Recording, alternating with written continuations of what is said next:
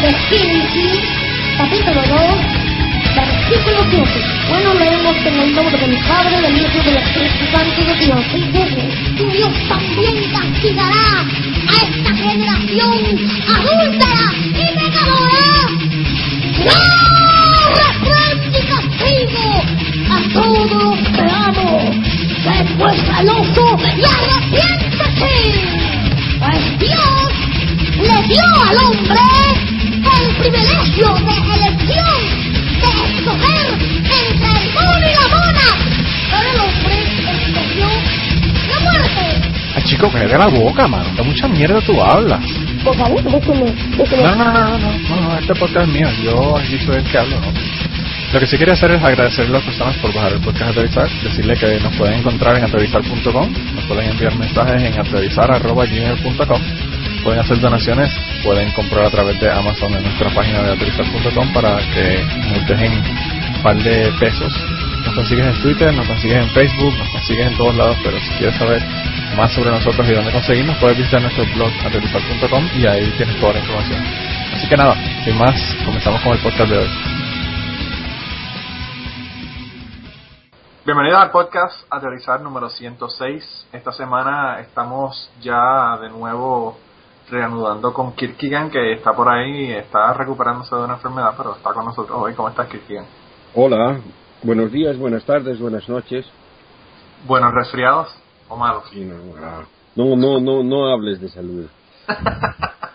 Mejor lo dejo para, para, para hablarlo fuera de, fuera de cámara, ¿verdad?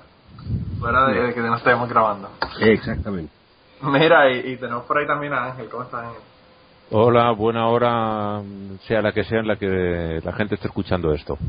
Pues bien, estoy, como he dicho antes en el, en el pre, eh, pasando calor porque estamos en Valencia por encima de 20 grados. Wow.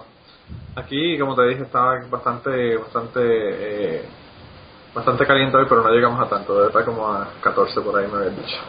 Así que 14 centígrados. Y para las personas que son de los Estados Unidos, que no sepan de qué estamos hablando, 57 grados Fahrenheit. Eh, pero pero sí, aquí yo no sé, yo ya dijeron que para mañana va a estar de nuevo en los bajos ceros eh, centígrados, así que no, no nos dieron break más que por un día.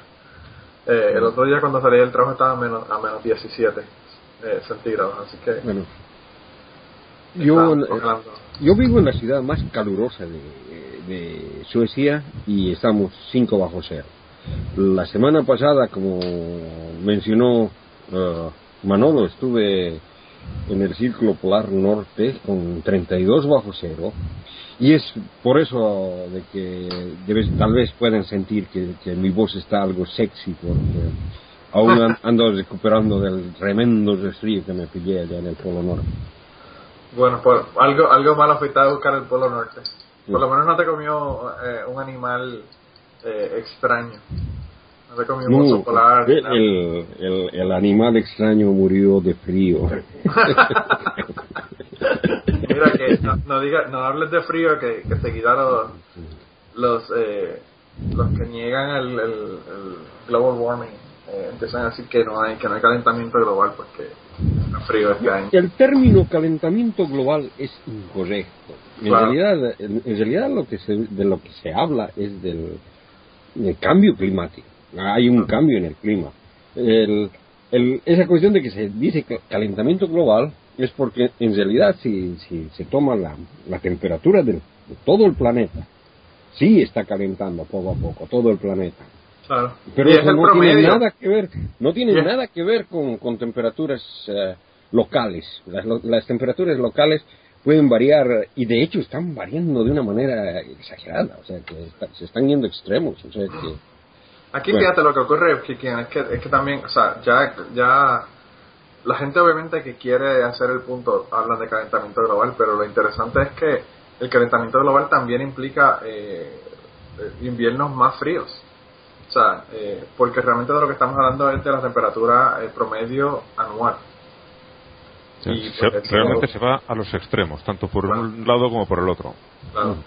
Eh, y el tren es que está subiendo la temperatura en promedio. O sea que no hay, no hay. O sea, con ver nada más todo un montón de cosas que se están derritiendo, ya uno sabe que algo tiene que estar pasando, ¿verdad? Sí, ¿no? Eh, pero bueno, eh, eso, eso es tema para otro, para otra, para otro podcast. Esta semana vamos a hablar de, primero que nada, vamos a hablar de una sección nueva que tenemos que Ángel eh, es, el, es el encargado de iluminarnos esta semana. Así que, si quieres, Ángel, arranca con, tu, con tu sección y cuéntanos de lo que es y qué es lo que vamos a hacer para, para saber de qué se trata. Bueno, pues alguien propuso en el grupo en Facebook eh, hacer una sección, una explicación sobre ateos de la antigüedad, ateos históricos.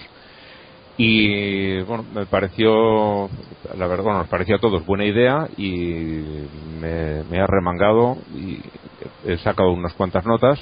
Eh, voy a empezar por la época de los griegos y tengo preparados varios, pero los iré distribuyendo en varios programas para que no se haga muy pesado. El primero es una persona que su existencia ni siquiera está confirmada, porque las fuentes documentales de la época tampoco son muy allá. Se trata de Leucipo de Mileto. Eh, se le supone discípulo de Parménides y de Zenón y maestro de Demócrito de Abdera, que ese lo veremos en el próximo programa. Y dicen que este último se lo inventó para darse algo de prestigio, porque venía de un pueblo donde se contaban chistes, era el, el, hazme reír de, la antigua Grecia. Eh, este hombre se supone que vivió alrededor del siglo V antes de, nuestra era y no se le atribuye ningún tipo de expresión atea, pero sí una descripción mecanicista del universo, que todo se puede describir por medio de las matemáticas y la, y la física. Eh, eso de alguna manera excluye a los dioses, por eso se le tiene por antecesor de los, de los ateos. Eh, del mismo pueblo que Demócrito había otro, un tal Protágoras de Abdera, que vivió aparentemente entre el 485 y el 411 antes de nuestra era, y este más que ateo era agnóstico. Dejó escrito que no podía afirmar ni negar la existencia de los dioses. No es exactamente un ateo, pero bastante allegado. Poco más se puede comentar sobre este hombre porque la información que se tiene, además de que su obra está muy fragmentada, es sobre todo de, de, matemática, física, ética y otras ramas que tocaban los, filósofos. Las cosas que se puede uno poner a hacer cuando ya no está preocupado porque Dios lo va a castigar o que los dioses están jodiendo con. Le queda mucho tiempo a uno para hacer cosas productivas. y el tercero y último de hoy es Diágoras de Melos, eh, que vivió aparentemente porque las fechas siempre son supuestas, entonces no celebraban, no tenían un registro civil donde apuntarse, entre el año 465 y el 410 antes de nuestra era. Eh, de su obra no nos ha llegado nada eh, completo y es posible que se perdiera, como ha pasado con otros autores, o que la destruyeran por ser ateo, como forma de condena para que se olviden de él, pero no lo lograron. El, se sabe que tuvo que huir de Atenas por afirmar que los dioses no existen y ya entonces era igual que ahora. En Grecia eh, la ofensa a la religión no tiene pena de muerte como entonces, pero sí pena de cárcel, como hemos visto hace poco. Eh, que han metido en la cárcel a un bloguero por hacer burla, o aparentemente hacer burla de un, de un monje que allí se tiene mucho cariño. Este hombre, Diágoras de Melos, fue poeta, principalmente de temática religiosa, pero eh, dejó de creer viendo que había un enemigo suyo eh, que en, en, el juicio que tuvieron entre ellos cometía perjurio y juró ante los dioses que no había jurado que él era inocente y que si no era cierto que los dioses le castigaran. Y este hombre que sabía perfectamente que el otro era culpable vio que no le pasaba nada y dijo eso. ahí había algo que fallaba, no le encajaba. La, frase que dejó escrita es si la inmoralidad puede permanecer impune, ¿para qué creer en dioses que velan la virtud humana? Y eso fue lo que le valió la, la expulsión de Atenas. Este hombre reveló los misterios de Leusis, que eran unos ritos iniciáticos que hacía alguna gente y otros no, y animó a la gente para que no, para que no fuera, que no se iniciara. Y eso fue lo que le valió concretamente la condena a muerte, más que, más que su expresión, el decir a la gente que no. Yo imagino que cobrarían un dinerito por, por esos ritos y cuando les tocaron los bolsillos fue Claro. cuando Ahí fue, ahí fue donde se puso difícil la cosa. ahí fue. Eh, eh, Aristófanes el autor de teatro eh, lanzó lo que podríamos llamar una fatua pidiendo que, que le trajeran lo tra- vamos que se lo llevaran muerto. Y ofreció eh, en plata un talento que es algo más de 21 kilos y medio y en medidas americanas 47 libras y media de plata. Para la época era una auténtica fortuna. Y bueno, seguiremos en, en Bueno, otro a, programa. a un- a una hora es un montón de dinero, aunque no sea lo mismo, lo mismo que en aquella época, ¿verdad? Pero ahora, o sea, esa cantidad de plata es un montón de dinero. Es un montón de dinero, sí. Lo interesante es este, cómo se lo iba a dar para que se lo llevara. Va a tener que conseguir un, un carrito o algo para cargarlo porque... Está claro que los autores de teatro en aquella época ganaban más dinero que ahora, porque si podía dar todo ese dinero para que le trajeran muerto a, un, a alguien con quien no estaba de acuerdo, Bueno, o sea, de que de- depende depende a lo que te refieres, porque digamos los artistas de cine y qué sé yo, que es, el, que es el equivalente al teatro de esa época, sí que pueden pueden darse gastos altos. Ah, no, sí, claro. pero no los guionistas. Que este era el que, el que escribía la obra. Ajá, sí, bueno, tal vez. Quizás hay algunos guionistas que, que tengan Sí. de dinero, pero la mayor parte, la mayor parte no. Sí, ¿no? Bueno, entonces nos fuimos en, en esos no son el nuevo ateísmo, ¿verdad? Ese es el viejo ateísmo. Este es el, el antiguo. El, el, el, el de cuando, cuando las cosas eran mejor. Los originales, los originales, ¿verdad? Cuando las Dígalo. cosas eran mejor, dicen, ¿no? No sé, porque ahí desterraron gente. Yo creo que están las cosas en algunos lugares peores, pero en otros están mejores, no sé. Eh, pero nada, que es muy interesante y, y, y bueno, a mí lo que, me, lo que me llama la atención de cuando mencionaste lo, del, lo de los ateos es que, que eran ateos, pero eran a los dioses, porque obviamente en la época, ¿verdad? Se creían que eran más de un dios. Entonces, eh, no importa cuáles dioses han sido, los ateos han, han sido, han, han, este, pues, existido. Oh, Sin importar yo- yo- cuáles yo han sido los, los, los dioses. Yo te aseguro que apenas ha habido algún idiota que le ha ocurrido la idea de que existe un Dios, ha habido otro que ha dicho no, no existe. Claro. O sea que pienso el- que, el, que el ateísmo es tan antiguo como el teísmo. Ah, no, definitivamente. Bueno, tiene que serlo, o sea, Acciones y acciones. claro, claro. Mira, Kirkian, ¿y, y de qué de qué te nos vas a hablar esta semana? Bueno, yo, yo quiero hablar sobre un libro que a ti te gusta, el libro de Job. Y es que, y es que para en- entender este libro uno tiene que darse cuenta de un hecho que es demostrado, demostrable además, y es de que en realidad el Job no es un libro, sino eh, es más bien la unión, podemos decir que es el resultado de unir dos obras literarias diferentes y, en una de ellas hay una interpolación. Es decir, tenemos por lo menos eh, tres autores, ¿no? Cada uno con, un- con ideas diferentes de lo, que, a- de lo que le pasa a yo. Incluso llegan a ser contradictorias, aunque las contradicciones pueden ser fácilmente armonizadas.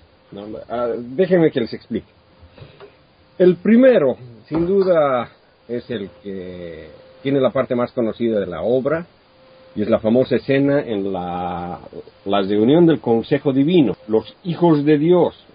Es una escena que se repite bastante en las mitologías cananitas y hebreas antiguas, y que aparece no solo en la Biblia, sino en, tex- en textos ugaríticos como el la Shambra. Estas descripciones son tan cercanas que estoy seguro que todos saben de lo que estoy hablando. Eh, hay reuniones periódicas del Consejo Divino donde el rey de los dioses se, une con sus, se reúne con sus hijos, dioses menores de, de cada nación, una especie de Naciones Unidas más o menos. Eh, una reunión de una mesa administrativa del gobierno celestial, algo así, ¿no? Y, y con, con la monoteización de la religión judía, los dioses menores eh, son transformados en ángeles. Entre ellos está el Satán. Hay que observar de que el Satán es un cargo, no es un nombre propio. Es una entidad, es el adversario, es lo que significa Hasata. Eh, Debo decir aquí de que eh, he estado leyendo esto en tres Biblias diferentes y cada una traduce correctamente el artículo el Satan cuando se habla del Satan. Solamente una la traduce bien y es la Biblia católica, la Biblia de Jerusalén.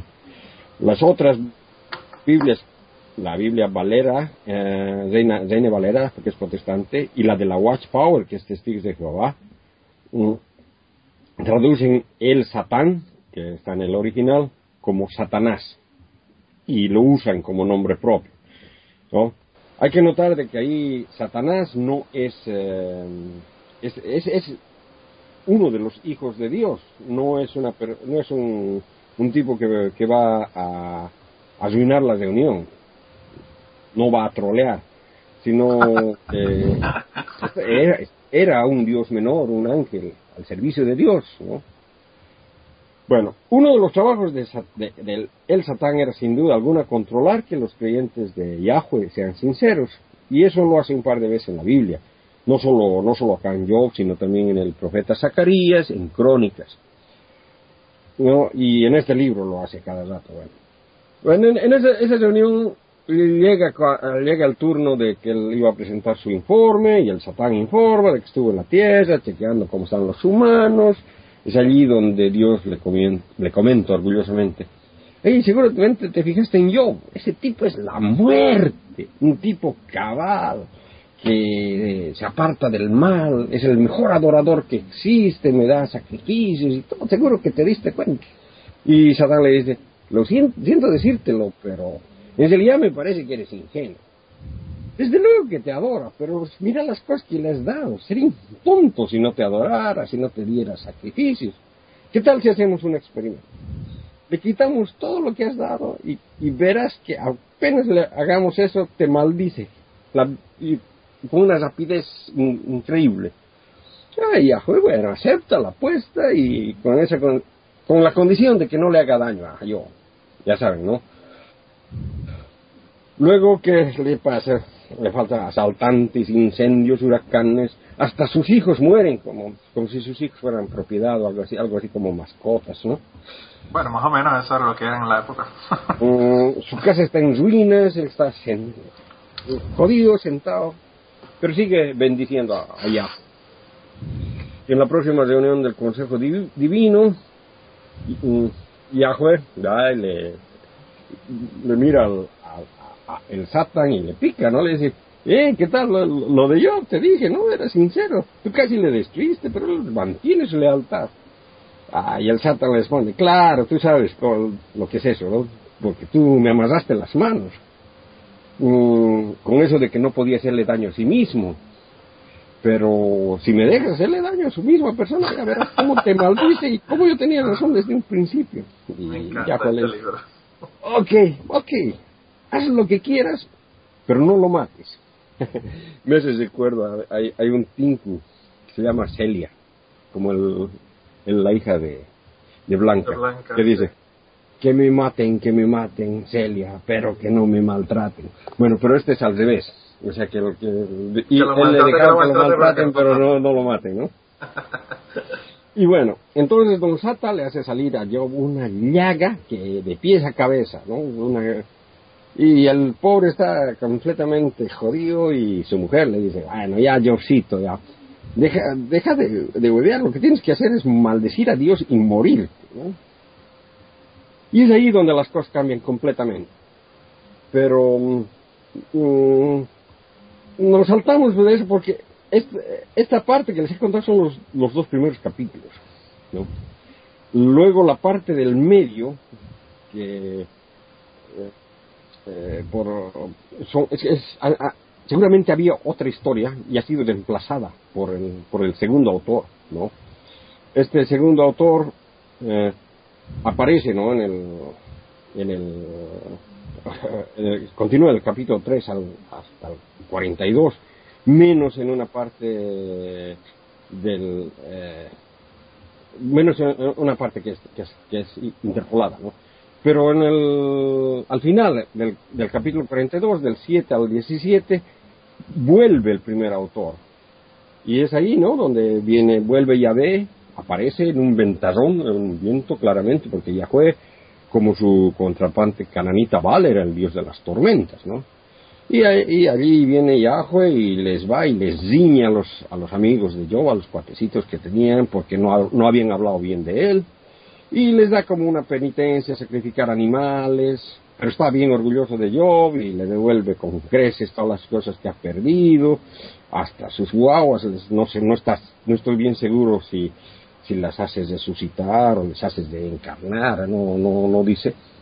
La, la moraleja de este autor, de este primer autor, es sin duda, si las cosas malas pasan a gente buena, uno debe asumir que es una prueba. Es algo que notoriamente hacen con frecuencia los cristianos, ¿no? Muchos de los cuales eh, viven toda su vida como si fueran una prueba, ¿no? Pero otra es la enseñanza del drama poético de Joe, que es el resto del libro de Joe, de la parte del capítulo 3 al 43 más o menos, menos el del 32 al 37. Y es allí donde los amiguitos de Joe viajan a consolarle y lo hacen de una manera que refleja la teología antigua, aquella que se encuentra en el libro de Proverbios y demás, en la que dice de que Dios siempre va a premiar a las personas buenas y honestas, que el portarse bien es garantía de que nada malo te va a pasar, pues Dios no castiga a los que le hacen caso. Y entonces eso, eso le decían, no, mira yo, sabemos que de alguna manera has pecado, que has ofendido a Dios, porque ¿por qué no, no reconoces y te arrepientes? Que así te va a dejar de pasar tantas desgracias.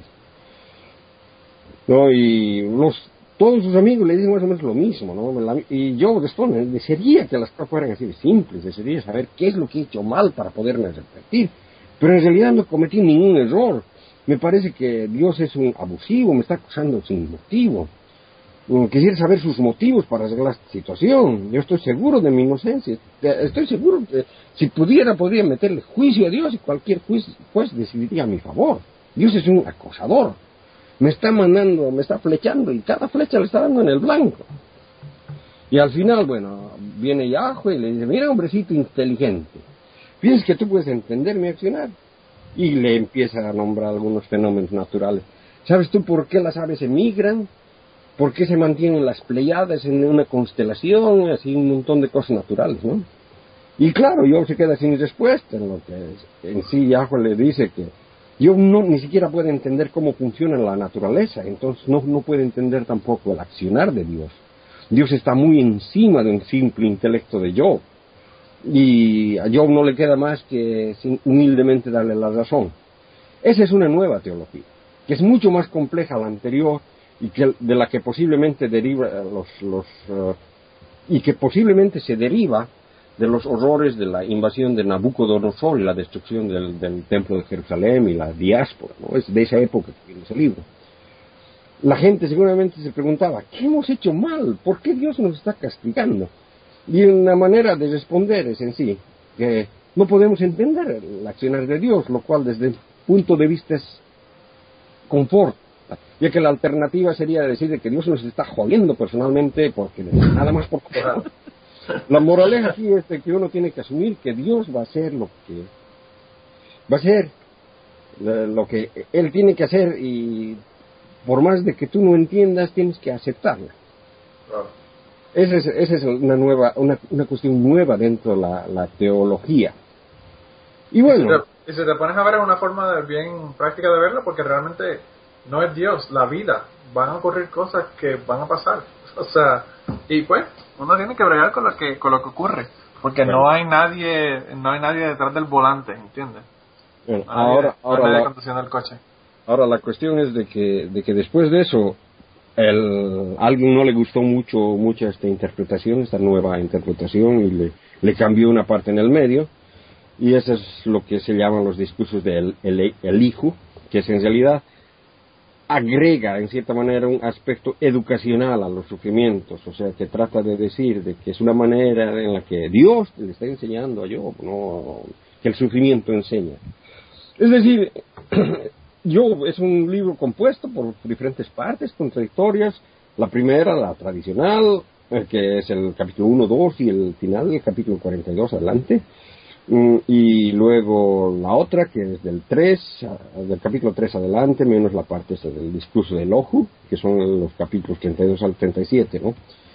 Entonces, lo que, lo que ponen claro es de que eso, ¿no? De que, uno, de que no tenemos el intelecto suficiente como para entender a Dios, que eh, lo que haga Dios siempre va a ser correcto y que el sufrimiento puede tener un valor educativo.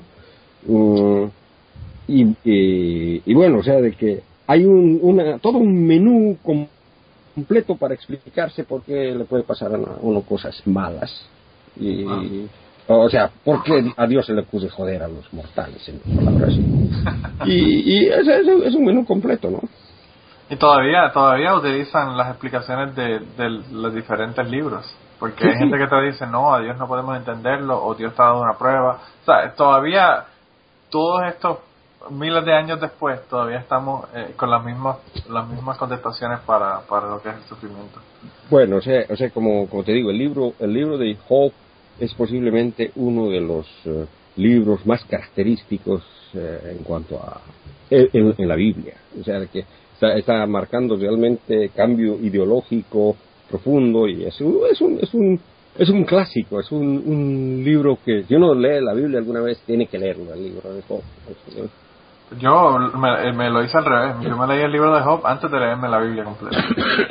Eh, porque yo tuve una clase en el último año de escuela superior con un profesor mío y, y analizamos el libro de Job. Claro está, no, no nos dio los detalles que tú nos estás dando ahora. Pero, pues, eh, pues, eh, incluso hicimos un debate de ver qué, quién estaba bien, si estaba bien eh, uno o el otro. Y estuvo bien interesante. Eh, de verdad que nos puso a pensar. Y, Bueno, y ahí fue una de las cosas que. Lo que no viste es esa, cuestión de los tres autores. Sí, sí, eso fue lo único que no, que no nos había comentado. Pero lo de lo de por qué y cómo pasó y las explicaciones y, y se hizo un debate de los diferentes. A mí, a mí me- de verdad que me ayudó un montón y incluso, obviamente, me ayudó a, a, ver que, que esto es bullshit. que, que, que realmente no hay nadie, de, de- como te digo, no hay nadie, no hay nadie conduciendo el coche. Eh, el coche, uno se va montado en el coche y van pasando cosas que tienen que ver con las cosas que O, sea, de que no hay, no hay reuniones del Consejo Divino ese. Qué aburrido, ¿verdad?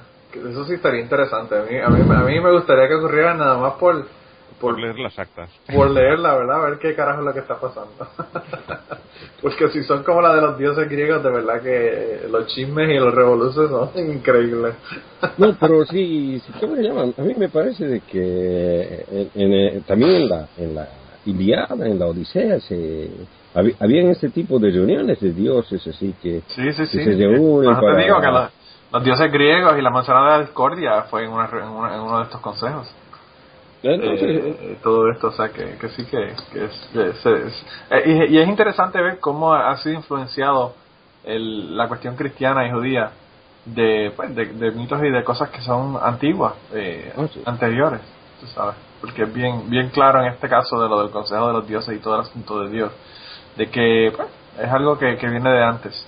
Oh, sí, no, pero lo que lo que te digo es de que esta, esta cuestión de la reunión de los de los dioses, reunión periódica de eh, en sí es Elohim, él, el, el dios cananita, el padre de, de los dioses, con, con, con los con los 70, se tiene, tiene 70 hijos, cada uno de los cuales es eh, el dios de una nación.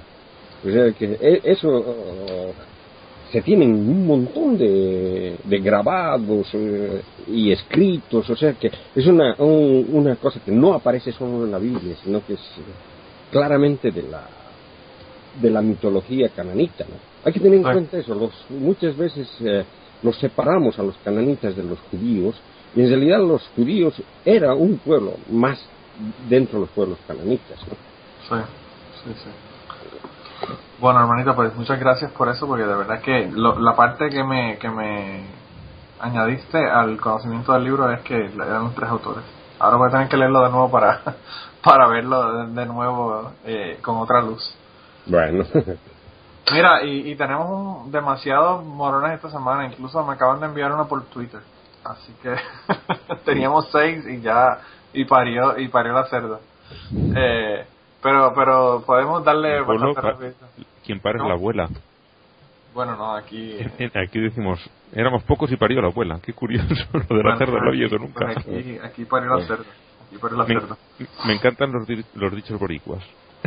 Nosotros a veces lo- hacemos este mixeo y nos inventamos la otra mitad, o ya tú sabes. no, pero pero, Pero anyway. o- es que es, es la cerda en la- eh, es la cerda parte de la familia La cerda, sí, la cerda es parte de la familia. Sí, Se la comes de pues, vez en cuando, de la, ¿verdad? de la de la de la abuela yo le entendería pero la cerda que suena raro La abuela, la abuela eso solamente aplica también para para esto, para para países hispanos, porque la abuela aquí está en el en el, en el home, ¿verdad? En el, en el asilo de ancianos. Aquí la abuela no es parte de la familia, la, la mandan al asilo de ancianos en los Estados Unidos y no quieren saber de ella. Pero bueno. el primer morón de esta semana es eh, Brian Adams. Y cuando digo Brian Adams, no se asusten, no es el cantante Brian Adams, eh, canadiense. Eh, y esto es un tipo que, yo no sé, yo estoy a punto casi de perdonarlo, ¿verdad? Porque el tipo estaba en drogas. Pero el tipo quiso hacerle un exorcismo a su hijo de 11 años. Él aparentemente eh, decía que veía demonios y todo el asunto. Y pues aparentemente él vio que su hijo tenía un demonio. O que lo tenía poseído un demonio. Y se lo llevó, a, se lo llevó al monte, al, al to the woods, dice, ¿verdad? me imagino que es un área de boscosa a hacerle un exorcismo y afortunadamente pues el, el sheriff, ¿verdad? la policía eh, de la del condado pues eh, lo encontraron y, no pasó nada, ¿verdad?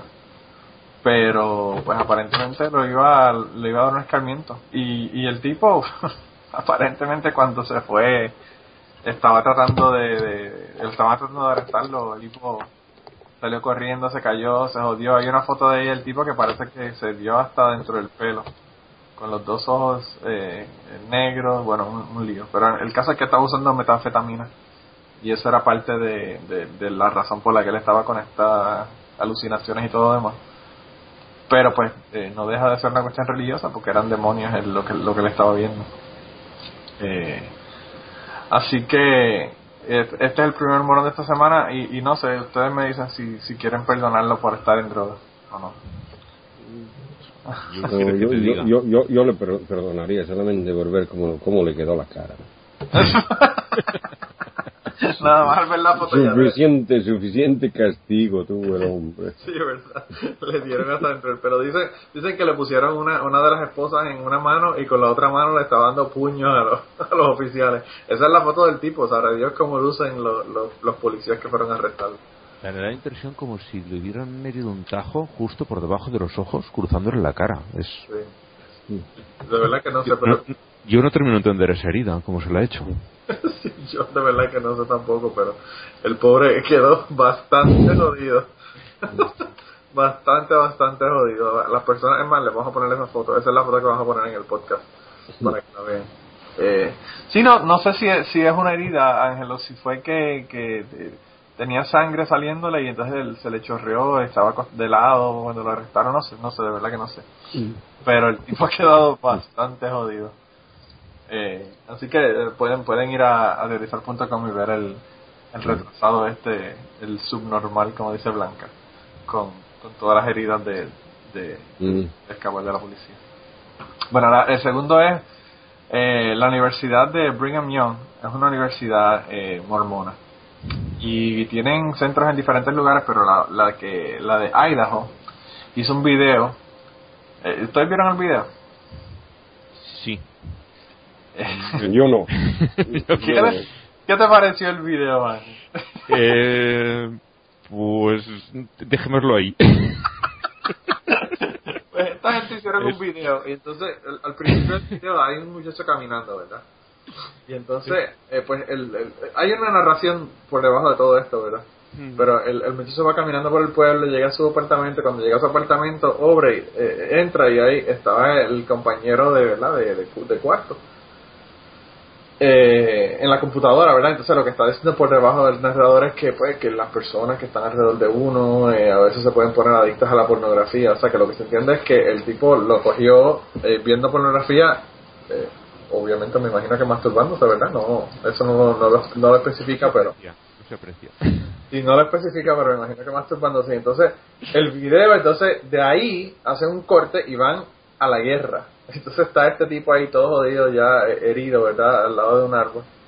Y está todo el resto de la gente eh, corriendo y con la guerra y todo el asunto. Entonces él dice que, que dejar, ver a una amistad tuya adicto a la pornografía y no hacer nada es como tú dejar a una persona, un compañero herido en la batalla y no hacer nada por él para ayudarlo. Entonces, el tipo lo ve, ¿verdad? Con, unos binoculares, ve que el tipo está herido, y entonces cuando va a ayudarlo, el otro lo agarra, como que no, no vayas a ayudarlo, olvídalo, déjalo que se jode, ya no tiene remedio. y a mí me pareció el video más pendejo que yo he visto en mi vida. Y a, y a mí, la razón por la que están haciendo el video, esta gente de, de Brigham Young, es porque eh, los mormones en, en, Utah específicamente es el lugar donde más pornografía se ve, de acuerdo a Google. Entonces parece que los mormones tienen una, una afición por la pornografía porque, bueno, tienen tantas limitaciones que lo que tienen es que lo que les resta es ver pornografía y parece que pues están tratando de, de enfocar el, el video para que la gente dejen de ver pornografía de que son mormones. Así que, definitivamente... Los daños, ¿no? ¿Cómo? que están intentando minimizar los daños. Sí, ¿verdad? Están, están tratando de que la gente no, no vea pornografía. Eh, pero pero si pueden, aunque no entiendan inglés, ya le conté de lo que es el, el, el video, vayan a verlo para que vean para que vean el video porque de verdad que y, y perdóname, el costo de producción de este video tiene que haber sido un dineral. Sí, sí, sí. Aquí, tienen plata los mormones. bueno, de, que tienen plata, tienen plata, pero que se gastaron un dineral en el video, de verdad. Porque parece una película. El, la parte, especialmente donde está la guerra, parece de verdad una película. Parece este, Saving Private, Private Ryan o, qué sé yo, War Horse o algo así. Pero bueno, ese, ese es el segundo nominado, la, la Universidad de Brigham Young de Idaho. Por cierto, este, ese es el estado de Josh. Así que un saludo a Josh. que sé que nos escucha y, que, y que su universidad de Brigham Young allá en Idaho está haciendo estos videos tan bonitos.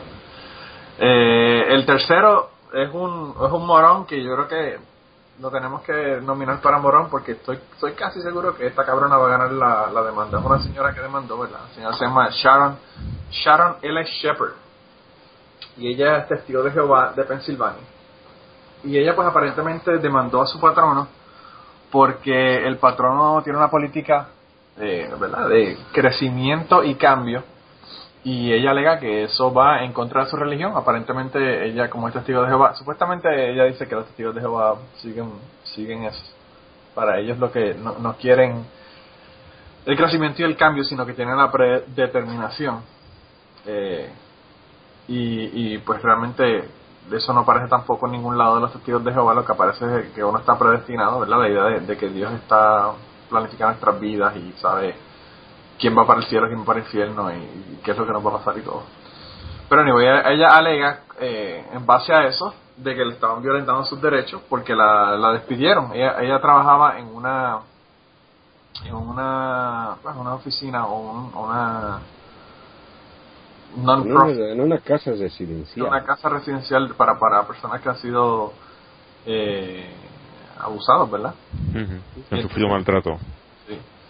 Y pues entonces ella, eh, en, en los las reuniones que tienen que hacer, ¿verdad? De su trabajo, pues ella ella dijo que ella no ella creía en la predeterminación que no iba que no iba a seguir eso del cambio y el crecimiento y que eso violaba su sus, eh, su religión y que por eso pues lo iba a demandar y lo demandó. Así que eh, veremos a ver en qué pasa con el juicio. Yo no sé qué va a pasar. Eh, pero, pero, si, digamos, eh, esta persona, su trabajo va en contra de sus, de sus creencias religiosas, entonces cambia ese trabajo.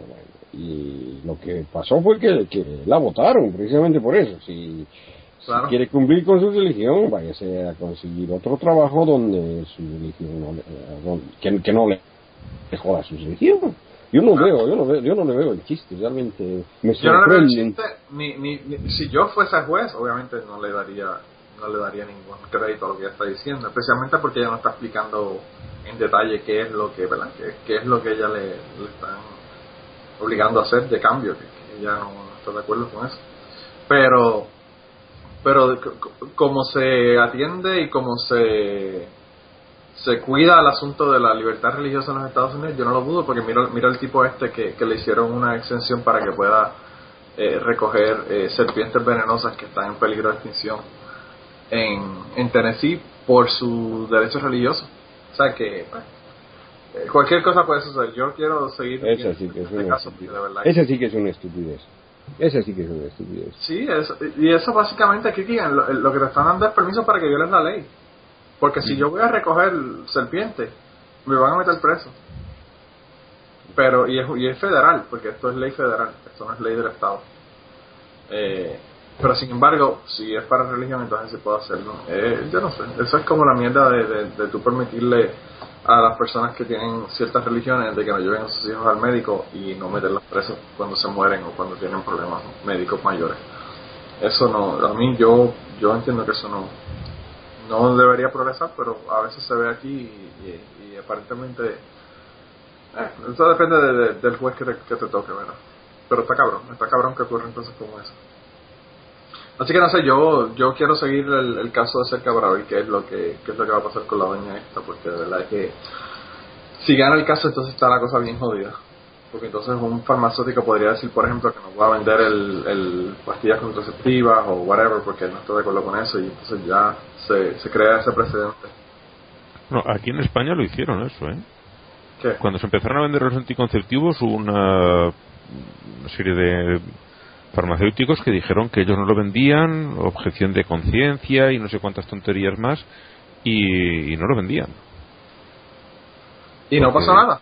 ¿A a nivel legal? No, no, no. No sé ni siquiera si eso es punible aquí en España. Posiblemente no. Pues Pero no, lo cierto es que no, no, no sucedió nada. Nos lo vendieron durante un tiempo, luego imagino que verían que estaban perdiendo demasiado negocio y ahora que yo sepa lo venden en cualquier sitio. Sí, sí, sí. Pero en Sí, su momento hubo... Volvemos a lo mismo, cuando ya interviene el dinero, ahí es que se pone la cosa ya son interesante. palabras mayores. Sí. No, aquí, aquí nunca, nunca ha habido ese tipo de, de, de problemas, o sea, porque tam- Pero también creo que, que que una, una mayoría de, de, de acá, si bien o, o no, no necesariamente es atea, sino que tienen, tienen la cuestión esta del Estado independiente de la religión bien, bien metido, o sea, que Lo que te iba a decir es que tú vives en una, en una, en, un- en una sociedad civilizada. Y eso yo creo que es la diferencia. Aquí estamos atrás, cada vez más atrás. Eso no cuenta, es un abuso. Sí, sí, verdad. bueno, eh, pero esa, esa es la tercera nominada esta semana. El cuarto nominado es Danny Faulkner. Él es un- una persona que trabaja en Answers in Genesis y su título es astrónomo, pero yo le puse astrónomo con entre entre comillas porque de verdad que yo no sé cómo uno puede ser astrónomo diciendo las cosas que, que está diciendo este... ¿De, de, de dónde sacaría su título? Porque Bueno, probablemente él estudió astronomía en algún lado, eh, contestó las preguntas como debía contestarlas para graduarse y, y ya ahora creo lo que le da la gana que no tiene nada que ver con, con astronomía. Y como ya tiene el título, pues entonces ya puede trabajar con Answers Genesis como, como astrónomo, aunque realmente no lo sé. Mm. Pero anyway, él dijo, eh, hay, hay, un, hay un debate, ¿verdad?, entre los creacionistas y, y, y el debate que él tiene, su idea es de que los cráteres de la Luna aparecieron en el cuarto día de la creación. Si le preguntan cómo, pues ahí es que se pone la cosa difícil contestarle porque le van a contestar con la Biblia. Pero bueno, él dice, eh, dice que lógicamente solamente hay varios eventos en los que uno puede poner los, los impactos que pueden causar cráteres. Sí, eh, utilizando una definición muy ligera de, de lógica, ¿no? Ah, bueno. Pero, mm, pero es que lo, lo, lo que pasa es de que ni siquiera se, la, se, se- se dio el trabajo de, de mirar que, que la creación en la, en la Biblia son en realidad dos creaciones y que hay que el cuarto día en, en el Génesis 1 no es lo mismo que el cuarto día en el Génesis 2. Eso Claro. es lo que, lo que a mí me, me hace desenchufar, o sea que... Bueno, lo que pasa es que él, que él es astrónomo, él no es, eh, Sí, no, pero- es teólogo. No, no, pero precisamente en el, en el, el- es el Génesis 1 el que el que el que lo toman el que lo, lo toma la mayoría de la, de la gente Claro. es el, el más moderno y es en el que en el que digamos ya en esa época en el que escribieron el Génesis 1 eh, la gente los judíos ya sabían de que el, que había el, el universo las estrellas. Porque en el, en el en el otro cuento no en el otro cuento solamente o sea no había nada de eso no no se habla del, Claro.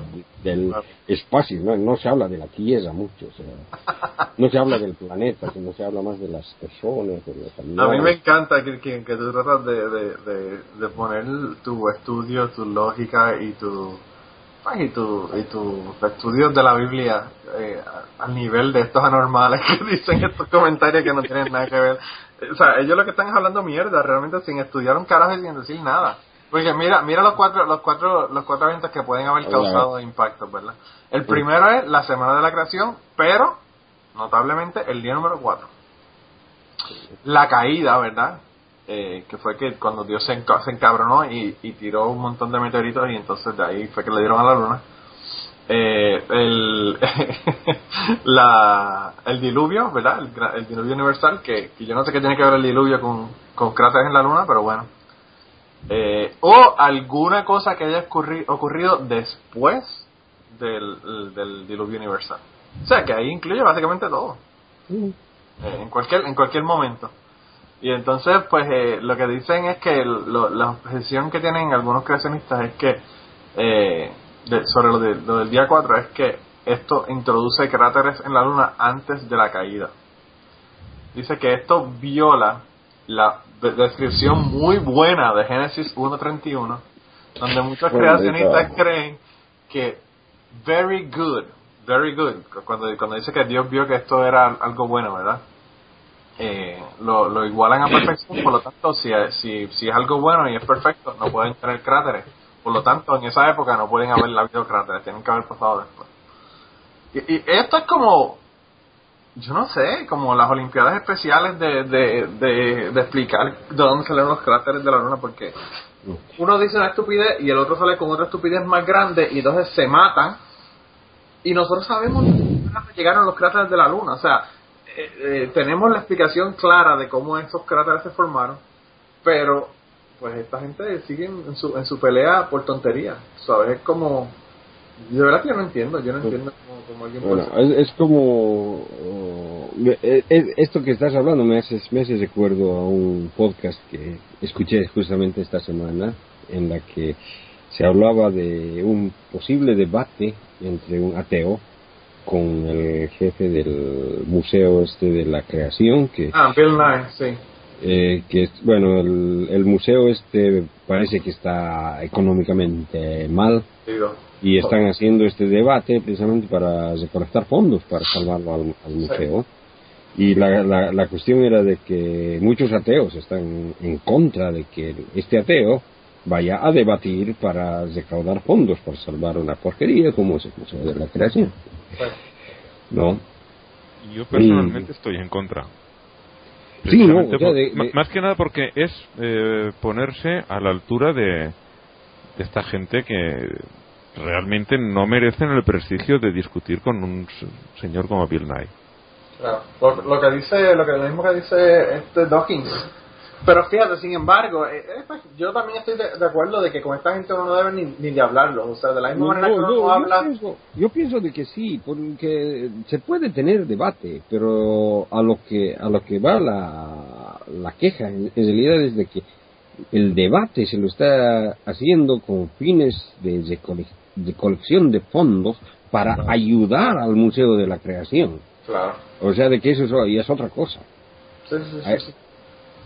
Por cierto, yo te voy a ser bien sincero, Kiki. Bill Nye, el día antes de que él va a debatir a esta gente, que es el día 4 de febrero, que es la semana que viene, eh, va a estar en mi universidad haciendo una, una conferencia. En la universidad donde, donde yo estoy, hace una conferencia, traen un conferenciante de, de afuera, ¿verdad?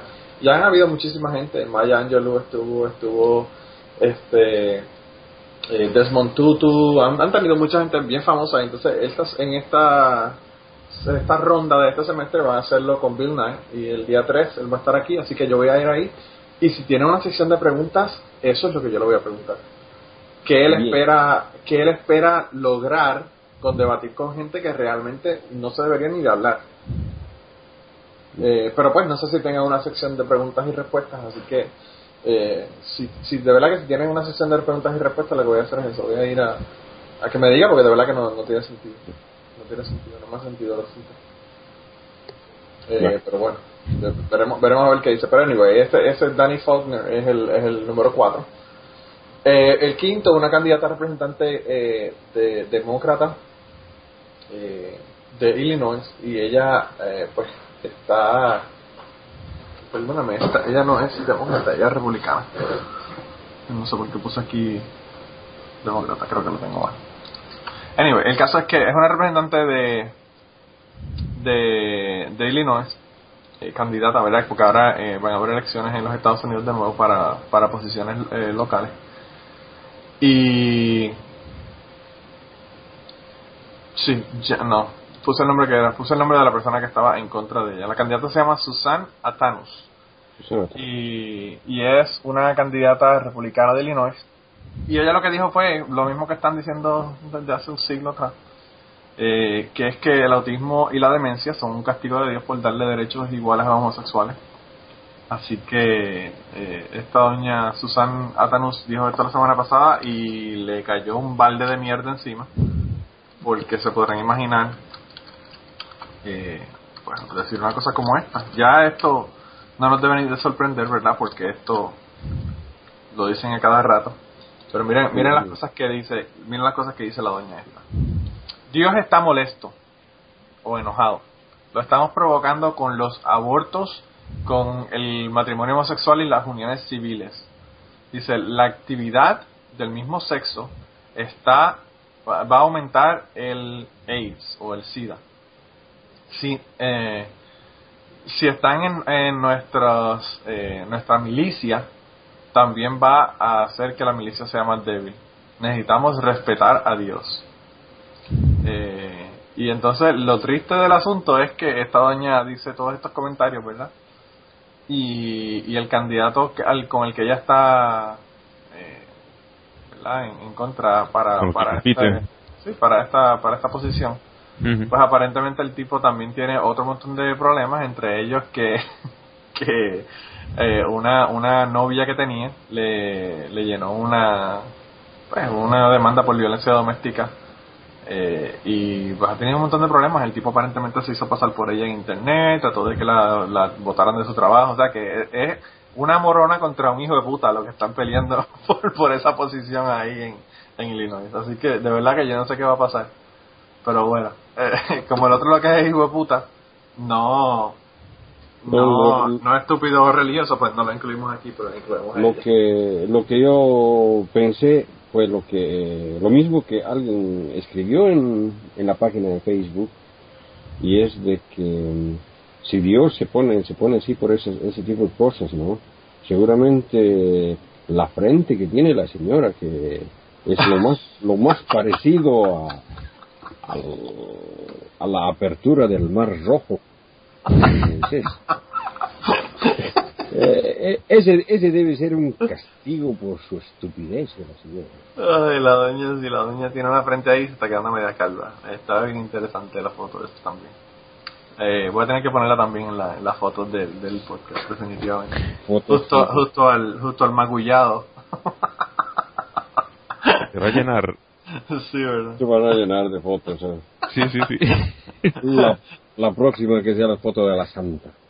Sí, verdad, de la, de la Santa Santa Teresa. Mira, Ángel, eh, eh, yo creo que yo creo que tú nos cuentes sobre eso porque eso es de allá de tu de tu área, ¿verdad? Con, con tu gente. Eh, el, el, el, el candidato número 6 es el ministro español del Interior, Jorge Fernández Díaz. Eh, y, y, y cuéntanos, cuéntanos de, de, de qué fue lo que pasó con este hombre. Pues bueno, en la línea de, de otros ministros de este gobierno, como ya empezó en su día Fátima Báñez diciendo que la Virgen del Rocío nos iba a sacar de la crisis, iba a ayudar en el paro y bueno, esa fue la primera, pero ha habido varios más. Pero no Ahora este última. señor, no, este señor tampoco será el último. Este es conocido miembro del Opus Dei y mm, Oye, vamos a tener que hacer una vamos a tener que hacer un episodio del Opus Dei porque ya llevamos cuántos, tres, dos, tres podcasts hablando del Opus Dei. Hablamos la semana pasada. Y Sí, sí, la verdad es que es, es, eh, tiene que salir muchas veces porque se meten en muchísimos aspectos y es normal, tiene que al final tiene que, que cantar por algún lado. Vamos, vamos entonces a, vamos a hacer un episodio del Opus Dei. en una de estas va a tocar hacerlo, sí. Bueno, pues este señor, que es eh, miembro muy conocido del Opus, eh, este tipo de, de manifestaciones eh, son de esperar en él, porque es un señor muy, muy, muy religioso, exageradamente religioso, y eh, se le ha ocurrido esto, decir que ahora en estos tiempos recios que llama, vamos, en plena crisis que nos han metido él y sus amigos, secuaces. Sí, sí, al fin y al cabo lo que han hecho ha sido agarrar el dinero público y dárselo a empresas y sobre todo a bancos que luego cuando ellos salen del gobierno toman lo que se llama la, la puerta giratoria. Entran por un lado, salen por el otro, salen del gobierno, quiero decir, y se meten en, en este tipo de empresas, las de, sobre todo las eléctricas, el gas, petróleo y las energéticas en general, y la banca. Todos los que salen de un gobierno terminan metidos allí, entonces están legislando directamente para ellos, descaradamente. A ver, el, eso, que este hombre es tremendamente religioso y sus amigos nos han metido en este lío y ahora dice que va a ser el, Santa Teresa la que nos va a sacar, Santa Teresa de Ávila. En fin, lleva unos cuantos años muerta, lo veo un poquito complicado que nos saque, pero él está muy convencido. Pero, ah, pero Ángel, cuéntanos, cuéntanos lo que nos contaste Ah, en, en, sí. el, en, el, en el Plus, porque Esta- antes de comenzar a grabar nos estabas haciendo una historia que yo me estaba mirando de la risa. Sí, e- esta Santa Teresa, Santa Teresa de Ávila, que fue poeta y mística del siglo, vendrá a ser el 17, 16, 17. 16, creo yo más bien. Estoy hablando de memoria, es una vergüenza que no me sepa mejor la historia de la literatura española, pero bien, es lo que hay. Lo que pasa es para lo que reacio, estoy estás cobrando. reacio a ese tipo de literatura porque es una religiosa, que es lo que le escribió, ¿verdad? En fin, pues esta señora, eh, cuando murió, la enterraron y un día abriendo, abrieron la tumba y se encontraron el cuerpo incorrupto. Realmente estaba momificado, es- es mojama lo que encontraron allí. Y eh, como reliquia se conserva a la vista, yo supongo que estará en, el- en la Catedral de Ávila, que es de donde era ella, estaba eh, su brazo, el brazo incorrupto. También aquí en Valencia, en la Catedral, hay otro brazo incorrupto, el de San Vicente Ferrer, que es- era un santo de aquí, de Valencia. Y bueno, eh, Los ese siempre están con, el, con, el, con los zombies y le encantan los zombies a esta Sí, gente, sí. tiene una fijación que tendrían que hacérsela mirar. pues eh, el brazo de esta señora se considera siempre una, una reliquia, una reliquia muy milagrosa. No sé qué milagros habrá hecho, pero se le tiene muchísima muchísima devoción. Y una de las personas más devotas de ese brazo era la mujer de Franco, eh, Carmen Polo, eh, ahora que llaman la Collares. eh, era, A mí me encantan los nombres que le ponen en español la collares.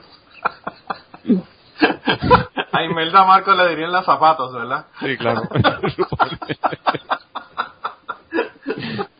pues esta, la Collares, eh, tenía eso, mucha devoción por el brazo y cuando... Muchos collares. También muchos collares. Lo raro es que no se hicieron collar con el brazo. y esta señora, cuando las tropas de Franco entraron en Ávila, se hizo que se adueñara del, del brazo y lo llevaba consigo a todas partes. Todo el mundo decía que era Franco, pero realmente Franco en cuestiones religiosas era, sí, más o menos creyente y tal. La que era una beata empedernida era la mujer, Carmen, y esta era la Franco que era más si, si le servía para algo la, la religiosidad. Esta era la que se empeñó en tener el brazo. Eh, tanto, tanto se empeñó que lo tenían en su dormitorio. Dormían eh, con el brazo expuesto encima del tocador. En vez de tener allí las pinturas, las cremas y demás, tenían allí expuesto el brazo de Santa Teresa. En lugar del Yo- consolador era. En lugar, sí, del de- consolador. Se consolaba con el brazo de, de Santo Wow. Parece ser que no, porque era muy mojigata, que, como decimos aquí, una persona que todo esto del sexo le venía un poquito mal, le venía desmano. Bueno, Y eso es lo que Pero pasa. eso, eso, eso es lo que dicen todas las monjas, pero fíjate si hasta guaguas ya tienen por eh, estando estando en convento, ¿no? Hasta hijos, ¿verdad? Hasta hijos sin saber que los tenían. Sí, ni, ni se enteraban de que, de que estaban embarazadas. ya Le escribieron, le, le escribieron, le escribieron una poesía a la monja esta que dio, que dio a luz sin saber que tenía un hijo. Ella, ella, ella escribió una poesía, escribió una poesía que decía pasarás por mi vagina sin saber que pasaste. Así creo que era que comenzaba la, la- la- el poema que le hizo al niño que no sabía que tenía ella.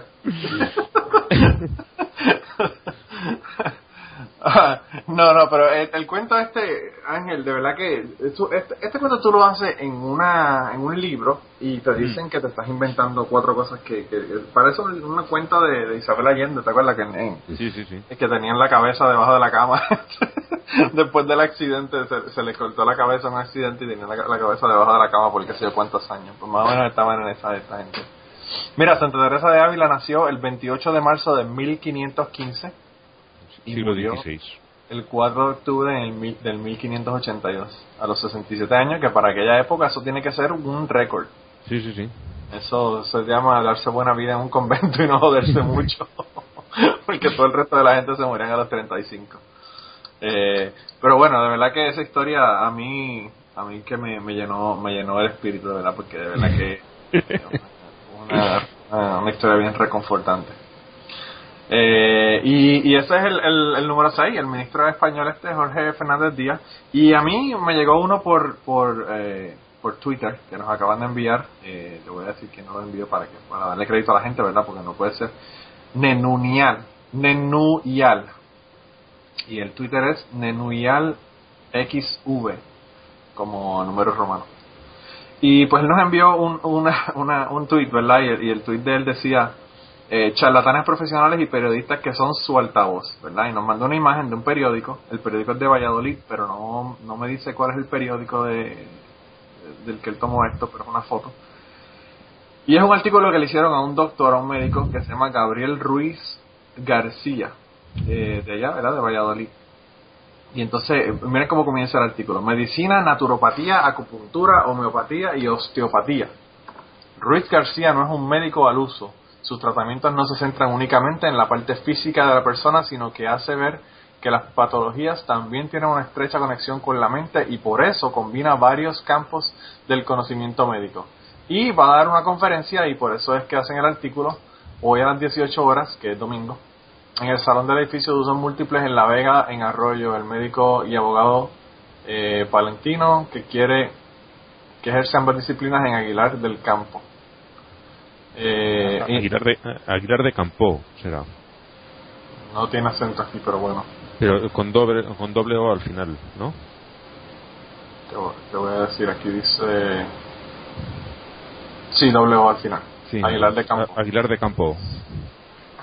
bueno, eh, y dice que, que él va a dar esa conferencia, ¿verdad? Y la, la conferencia se llama Cáncer Salud.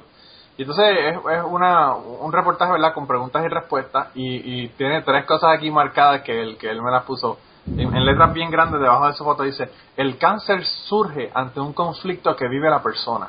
Si se soluciona, el cáncer desaparece. es lo que dice este cabrón, porque es que yo dije, cuando yo vi esto, yo dije, no, mano, esto yo tengo que añadirlo al podcast de hoy porque esto no puede ser, no puede quedarse fuera. Entonces dice, Este lo Eh, llama el médico. Sí, sí, sí, él Bueno, médico y abogado para completar. Sí, sí. Dice. Mm, Pero estudió en algún lado. Bueno, me imagino que sí, sí se, se hizo médico. Ahora, eh, yo no sé si es que es médico de naturopatía o médico médico, pero bueno. Dice, hay otras alternativas a las eh, convencionales en este caso. Y entonces él dice, el cáncer es un mecanismo de supervivencia del organismo que surge para solucionar un conflicto que vive la persona. Es decir, si se soluciona el conflicto, desaparece el cáncer. Todos tenemos conflictos en nuestro organismo, por lo que hemos padecido cánceres y no nos hemos enterado. Entonces dice, el cáncer de la mama está relacionado con un conflicto de pérdida de la mujer y si se soluciona el conflicto de miedo a perder algo o a alguien, el cáncer desaparece. Si el conflicto perdura, ya habrá que iniciar otros tratamientos. Mano, yo no entiendo, número uno, que este cabrón diga cosas como esta y número dos, que alguien le publique un fucking artículo para promoverle una conferencia que va a dar este hijo de puta. Mm. Porque este Eh, está poniendo en peligro la vida de, de, La vida de la gente. De la gente. O sea, Así que Gabriel Ruiz García eh, es, el, es el último eh, nominado esta semana y yo de verdad que no puedo creerlo. No Sí, puedo creerlo. Le- le- le- para las personas que quieran ver el artículo, vayan a, a nuestro timeline en, twi- en, en Twitter, autorizar para que para que lo vean, porque ahí está la foto del artículo completo eh, y ahí y ahí pueden leer el, el artículo. La verdad que yo no yo no podía creerlo cuando me lo enviaron. Me lo enviaron a mí a, a- a modo personal, pero pues obviamente es para el, para el podcast. Así que si quieren comenzamos a votar, Ángel, tú, si quieres votar esta semana. pues Ahí no, no, no te puedes quejar de que no tienes opciones. no, no, no. El problema es que, que está la cosa durilla, está difícil. Porque, mira, por afición, por, yo tenía dudas entre los dos que tienen precisamente, precisamente más que ver con la cuestión científica, que es la tontería esta del autismo. Autismo. sí, pero al final me voy a decir por el, por el astrónomo, entre comillas, Bueno, por Danny Faulkner. Danny Faulkner. eh, ponerse a decir esas tonterías con, con un tono tan serio eh, eh, tiene mucho mérito. Yo no- Bueno. Yo no podría aguantarlo. No, yo me reiría antes de, de terminar la oración, definitivamente. Mira, eh, Kirkiani, ¿por quién tú votas esta semana? Sí, no, yo, yo, yo también está, estoy, mm, he pensado más o menos eh, igual que Ángel, eh, y- pero la verdad es de que yo, yo quisiera, aparte de poner mi, mi punto, poner eh, un medio punto a, a los mormones, porque que gasten tanto, tanto dinero para, para su propaganda en, en ese video, merece que, se les dé por lo menos premio consuelo. Entonces voy mi medio punto para, para ellos y, y el punto completo para el, para el de los, de los cráteres en la luna. El, para el Danny. Bueno, pues yo, yo por el que quiero votar es también por Danny Faulkner por la estupidez, y no solamente por la estupidez, sino por ponerse a pelear y a discutir con otros estúpidos. Porque eh, no solamente dijo una estupidez, sino que además de eso estaba emperrado de que, en que su estupidez fuera la, la, la estupidez ganadora. Así que, por- Encima por la anonimidad. por anonimidad, ¿verdad? Ya, ya dejamos a Danny Faulkner, pero, pero no quiero, no quiero dejar al médico este sin mandarlo al carajo porque, como tú dices, Oh, sí. eh, hay que, hay que mandar al carajo a este hijo de puta por ser tan, tan irresponsable de, de ponerse a decirle a la gente que si se le quitan las preocupaciones el cáncer se le va a La, la verdad de que yo dudo de que sea médico, o sea, de que tiene, tiene que ser, eh, ¿Médico naturópata? Maybe. sí, no, pero... Yo lo de naturópata se me asocia demasiado a psicópata. Lo puedo evitar. Más o menos, más o menos por ahí va, por ahí va. Eh, no, no, no, el tipo de verdad que es un irresponsable. Es un, es un irresponsable de cuatro pares de cojones. Definitivamente. Mira, y esta semana tenemos un antimorón y el antimorón es Ernie Chambers. Ernie Chambers es un político, ¿verdad?, de, de los Estados Unidos. Eh, él sirvió como senador en Nebraska por 38 años, comenzando en el 70. Y cuando ya en el, en el 2008 ya no pudo ir más porque tenían, la- las nominaciones tienen un límite, ¿verdad? Que uno no puede estar más de cierta cantidad de años. Se le vencieron en el 2008 y cuando fue elegible de nuevo para correr de nuevo en el 2012, volvió a correr y ganó de nuevo. Y acaba de introducir una, una propuesta de ley que va a eliminar eh, el- las exenciones contributivas a las organizaciones religiosas, ¿verdad? Y lo interesante es que lo único que hizo fue que cogió la la, la, ley original y en donde quiera que decía religioso, pues le- lo tachó religioso, religioso, religioso y dejó todas las otras, ¿verdad? Eh, propiedades que sean para asuntos educativos, propiedades que sean para asuntos este, de, de caridad y todas las cuestiones, pues eh, las dejó intactas y solamente le quitó la excepción a las cuestiones religiosas. O sea que básicamente es la misma ley que estaba, pero lo que le cambió fue que, que solamente sea para... Para no cosas útiles. Claro, cosas que realmente valgan la pena. Y entonces a mí, lo, como esto viene del, del ateo amistoso y a mí me, me resultó bien interesante que él hace una seña, un señalamiento de, de la forma que él escribió esto, ¿verdad?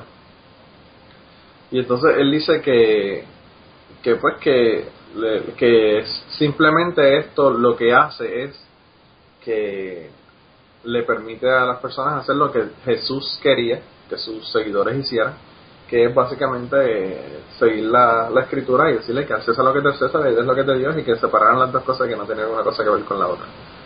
Eh, y entonces dice que esto debería ser una de las propuestas de ley más fáciles de pasar que de todas las que él ha dado en la legislatura. Así que eh, Mm. veremos a ver qué pasa. Yo estoy seguro que no va a pasar. Pero el hombre ha hecho, ha hecho un punto bien interesante y yo creo que incluso no solamente ha hecho un punto, sino que ha enfatizado algo que ya la gente ha estado hablando mucho, se está hablando mucho de, de las contribuciones a la iglesia, incluso Freedom from Religion Foundation tiene una demanda al, al Departamento de Hacienda de los Estados Unidos para que para que empiecen a cobrarle y le quiten las exenciones de vivienda a los pastores y otro montón de cosas. Así que veremos a ver en qué en qué ocurre qué ocurre con esto pero yo estoy seguro que no va a pasar. Pero por lo menos trae al, al frente un punto que que yo creo que deberíamos estar hablando deberíamos estar comentándolo. Así que por eso le vamos a dar a Ernie Chambers eh, el antimodal de esta semana. Eh, y en Nebraska verdad eso es eh, definitivamente algo increíble que ocurra porque Nebraska es un, estado que es súper, súper religioso. Eh, y entonces la, la otra cosa que le queríamos mencionar es que eh, Dinesh de Sousa, que es una persona súper conservadora, es el, era el presidente de una universidad religiosa en los Estados Unidos y además hacía debates, incluso ha hecho debates con personas de la, de la categoría de Richard Dawkins y Sam Harris y todo el mundo. Y eh, esto también eh, eh, Dan Barker. Pues aparentemente ahora va para la cárcel. Eh, si lo si lo logran eh, si logran verdad pasar o si, si logran acusarlo y, hacer una convicción por esto. Aparentemente el hombre aparentemente el hombre hizo unas donaciones ilegales a una campaña. en los Estados Unidos el límite legal para hacer donaciones de campaña son 5 mil dólares y el hombre pues aparentemente le dio 20 mil dólares a un candidato del Senado. Eh, por lo que esto, si se logra hacer la convicción, definitivamente que el hombre va para la cárcel, tendría dos años de cárcel, eh, hasta dos años de cárcel. Y además de eso, eh, tiene una, una, una acusación por perjurio. Y pues aparentemente esto le podría añadir cinco años a la sentencia. Así que yo no sé qué carajo va a pasar con este hombre, pero este hombre, su vida de, de, de religioso y de persona que vivía de la religión, básicamente, eh, como que se le va se le va a acabar por un rato, va a, estar, va a tener que pasarle en la cárcel. Eh, él era el presidente de una de una universidad en los Estados Unidos que era religiosa, pero pues él perdió eso en el 2012 porque tenía una o, o él dejó el cargo, ¿verdad? porque apareció que estaba pegándole cuernos a la esposa. O sea, un tipo, un cristiano eh, ejemplar, ¿verdad? y entonces, pues desde eso ya decidió que no iba a estar al frente de la, de la universidad y ahora sale este otro caso, así que yo no sé qué va a pasar con este hombre, pero definitivamente yo creo que va a ir para la cárcel. Mm, ya verás cómo no. No, no, no, yo creo que algo, algo le tienen que poner. A poco que se parezca a España, ya te digo yo que aquí no pasa nada. Bueno, pues vamos a tener que entonces, esta es otra que vamos a tener que seguir de cerca para ver qué carajo es lo que está pasando. Mm, Mira Ángel, y, aparentemente la religión en España, la religión católica, la, la, asignatura de religión está sufriendo. Salió un artículo ahí que, que creo que no nos puso Blanca en, la, en, el grupo, ¿verdad? Sí, sí, creo que está ella tan apenada como yo. la pobre bendita, ¿verdad? Ella, ella que ahora tiene una nena que pensaba que iba a poder tener eh, una educación como Dios manda. religiosa como Dios manda y ahora no va a tenerla.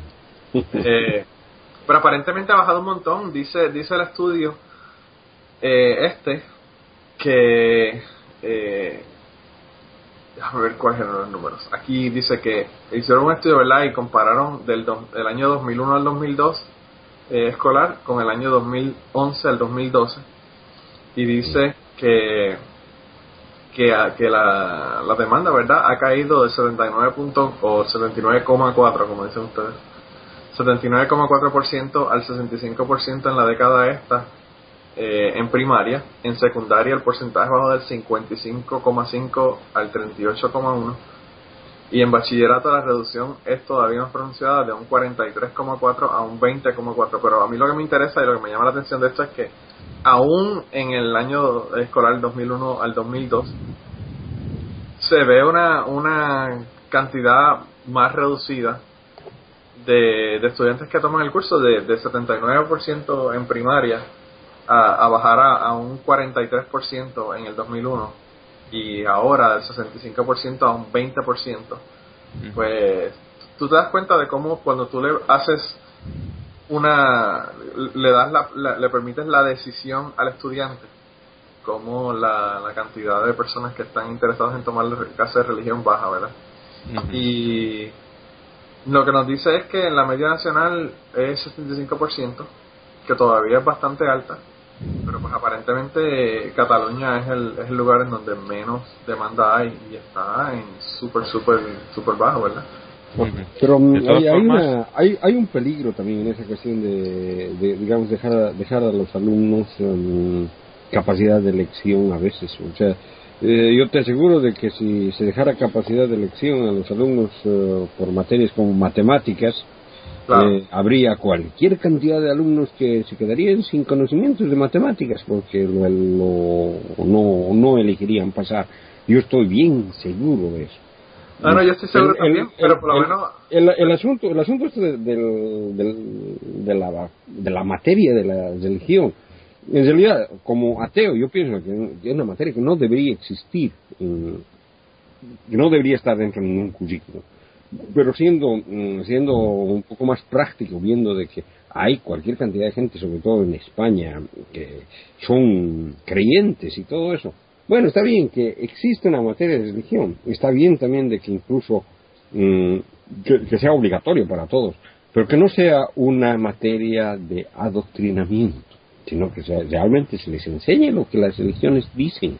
O sea, una, una materia de religión comparada. ese, ese, ese curso lo tienen acá en, la, en las escuelas en Suecia. O sea, tienen materia de religión, pero en la que hay diferentes religiones. Que, ¿Cuál es la diferencia entre, entre los católicos, los luteranos, los calvinistas, los... Eh, tantas sectas que hay, ¿no? Y, el, el, Islam entre los... Mm, sunnis y los eh, eh, te das cuenta o sea de que de que hacer una cuestión comparada para yo pienso que sí que eso se debe hacer. Lo que ocurre es que en, este caso estamos hablando de religión católica. Y, eso es otra de las cosas que a mí también me llama la atención.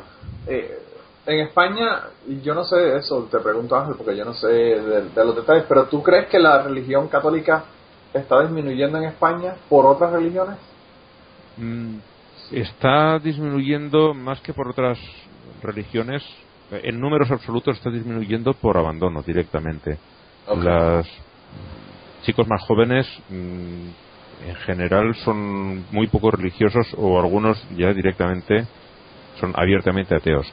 Quería comentar, por ejemplo, que el hecho de que el bachillerato eh, haya bajado tanto eh, la cantidad de alumnos que se inscriben en religión tiene que ver mucho también con que ese año es el que se tienen que preparar luego el examen selectivo para entrar en la universidad. Entonces, cualquier eh, asignatura que no sea de verdad importante para pasar ese examen y la religión hoy por hoy no entra y esperemos que no entre nunca, eh, directamente lo abandonan en su inmensa mayoría.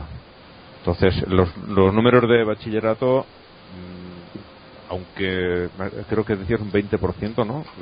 bueno, en algunos, en algunos lugares, hay, hay lugares que son súper, súper bajitos. Eh, en, el caso, por ejemplo, de... 3% o... Sí, no, yo estaba viendo los matriculados en religión eh, en católica, ¿verdad? En bachillerato, en Baleares es 1,3. Un 1,3. Nadie. Eso sí, prácticamente es nadie. Eh, es eso. Esas cifras realmente no son muy representativas por lo que cuento, que como en esos años no es obligatoria, la inmensa mayoría lo deja para centrarse en mejorar sus matemáticas, su historia, sí, otras otras cuestiones que, luego les van a servir. Sí, Y, que, y que les van a servir luego para el examen selectivo. La razón por la que te estaba preguntando, Ángel, también es porque yo pensaba que, ¿sabes? Si hay personas que están cambiando de religión católica a protestante, por ejemplo, pues obviamente esas personas no van a tomar religión católica. Realmente es muy minoritario. Lo que ha sucedido más es que ha venido gente, sobre todo de América Latina, que son evangélicos. Eh, han venido también muchos católicos, pero eh, sobre todo lo que se ha notado es que han crecido mucho las iglesias evangélicas por la gente que ha venido de fuera. Alguno habrá cambiado, pero vamos, es bastante minoritario. ¿eh? Y en cuanto al Islam, pues también han venido mucha gente de África, ha venido mucha gente de, tanto del, del Magreb como de, del África subsahariana, que son países de mayoría musulmana y han venido aquí y ha crecido el Islam, pero principalmente por la inmigración, mucho más que por las conversiones de gente de aquí. En general la población es religiosamente es, es eh, muy neutra. No es raro encontrarte a alguien que de verdad demuestre interés y, y sea gente de ir a misa y de vamos que se lo tome en serio. Normalmente aquí somos bastante fríos en ese aspecto y, y no, si te acercas a una iglesia si no hay un acto especial como una boda un bautizo una, alguna celebración familiar la verdad es que las iglesias están bastante vacías y son prácticamente todo gente muy mayor salvo alguna excepción de, de la gente de los kikos que llamamos los de comunidades neocatecumenales creo que, que se llaman así y gente del Opus Dei y poco más ya te digo es realmente la, se está abandonando no solo es la asignatura sino el, eh, la religión en general se está poquito a poco ¿eh? tampoco es para echar las campanas al vuelo ya, pero la verdad es que sí, que se, se nota Bueno, que se pero está, aquí, también ocurre con la gente joven. La gente joven ya no, no está interesada en la religión en general. Aquí en los Estados Unidos, qué sé yo, habrá un 15% algo así en la población general de, de personas que son ateos o agnósticos. Y cuando tú le preguntas a la, a la juventud, estamos en 25-30. O sea que, pues, es- mientras más. eh, Y es lo que pasa con todo. O sea, las personas que están a favor del matrimonio homosexual también ocurre lo mismo. Y pues la gente ya se está dando cuenta de qué es lo que está ocurriendo con el asunto este. Eh, Mientras más acceso a la información uno tenga, más eh, uno logra cambiar de opinión y ver, darse cuenta de qué es lo que está ocurriendo. Y yo creo que el- no hay forma de parar el internet y, y el, y el alcance que tiene a la, pues, a la gente a la gente joven definitivamente eso es parte de su vida ya. Eh, Sí, yo estaba escuchando en un, en un podcast de, de Greg Proops el otro día, le estaba diciendo, o no sé si fue en su podcast o una entrevista que le estaban haciendo, y él estaba diciendo que una persona en su en su show, ¿verdad? Él estaba hablando con él y estaban hablando de televisión y otras cosas. Eso fue luego de que terminó el, show. Y él le dijo que si le estaban hablando, él estaba hablando de un programa de televisión y entonces él, él le dijo, bueno, voy a tener que chequear a ver si está, porque, porque le dijo, si, si no está, no se encuentra en mi teléfono, no, no, no existe, le dijo el muchacho. Eh, y es cierto, porque la gente, la- los, los jóvenes, eh, todo es en su teléfono o la tableta, no es ya la, la televisión, ya los medios que Sí, eran sí. tradicionales ya no, ya no tienen realmente el, el alcance que tienen, que tenían antes. los tienen totalmente abandonados. Total. Yo, bueno, tengo dos hijas y la mayor de vez en cuando, uy, ese programa me apetece verlo. Y luego cuando lo hacen le llamo, oye, Sara, baja a ver. Y no viene. Ah, no, Directamente es que no viene, no, no les, no les llena, no les, no les da realmente lo que están buscando. No, yo, yo, la televisión la tengo para mi niño que ve eh, tiras cómicas ellos, pero yo casi no veo televisión. Yo tengo unos cuantos programas que yo grabo y los veo. Por ejemplo, el Daily Show yo lo veo. Eh, At Midnight, que es un, es un, es un programa de comediantes, como un programa nuevo, pero de comediantes. Eh, lo, lo comencé a ver y me gustó muchísimo, lo estoy viendo ahora. Pero son bien pocos los, los programas que veo y todo lo que veo lo he grabado o lo veo en internet. Porque esa es la otra. Yo a veces estoy, qué sé yo, en, en algún lado eh, esperando en la oficina del médico y, y me pongo a escuchar podcast o me pongo a ver televisión ya, eh, por, inter- por el teléfono. Ya no. Antes la, la, el trend era cada vez más grande los televisores y ahora cada vez más pequeños. La gente los ve en el, en el, en el teléfono la mayor parte del tiempo. Pero bueno, eso, esos son los cambios que están muy, muy, muy pequeña es la pantalla del teléfono. Sí, es En pequeña. las pero bueno, tabletas, en la tableta está mejor. Sí, pero cuando, cuando llevas un ratito viéndolo, la verdad es que te acomodas y eh, ten en cuenta que eh, por más que sea un medio visual, al final termina importando más el texto de lo que están diciendo y eso lo oyes igual con una pantalla grande que Sí, pequeña. Claro. Sí, sí. Yo, yo tengo una tableta y generalmente lo veo en la tableta, pero cuando no me queda más remedio lo veo en el teléfono. Porque pues es lo que tengo más a mano. eh, eh, o sea, no es lo mismo. eh, el teléfono es básicamente tener un televisor en el bolsillo. Y Ujú. entonces, cuando tienes la oportunidad de hacerlo, lo, lo haces y lo ves. Y- Bueno, yo, yo el tel- teléfono trato de usarlo como teléfono. No, yo creo que ya ni. Yo, me, me dicen, me, me- me- se quedaron callados, me dijeron, qué tipo más raro. Más Usa el teléfono como teléfono. Qué cosa más Para, extraña. para hablar con gente, Yo creo que yo creo que el teléfono lo uso yo para hablar con gente como el eh, qué sé yo 2% del tiempo. El resto del tiempo estoy estoy usándolo para para internet o para cualquier otra cosa menos eso. Eh, pero bueno, y ahora es un éxito porque ahora le mando mensajes por Facebook a ustedes, no antes los mensajes te costaban, ahora te cuestan. Oh, ese, ese, ese es el, el problema que yo tengo con, con el, con el teléfono. No, no, no me llevo bien con su, con su teclado. Mis, mis dedos, mis dedos son demasiado gordos. Siempre, siempre, siempre que aprieto una letra me, me entiende que estoy apretando la del lado. Pues tienes que ver ahora, tienes que hablarle a Siri o algo para que Siri te, te En-. En- eh, entonces entonces no no yo yo eh, con la con la tableta me, me, me llevo bien es el mismo sistema operativo en realidad y ahí no tengo problemas con el teclado pero con el con el teléfono sí que es el Yo, yo también con la tableta es que es mi mejor amiga. Yo ahora veo televisión con la tableta. y eh, casi veo más la tableta que la televisión, pero bueno.